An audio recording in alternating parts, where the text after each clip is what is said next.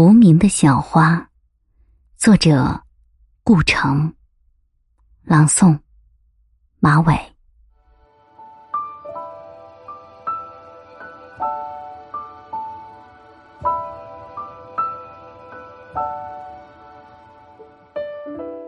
野花，星星，点点，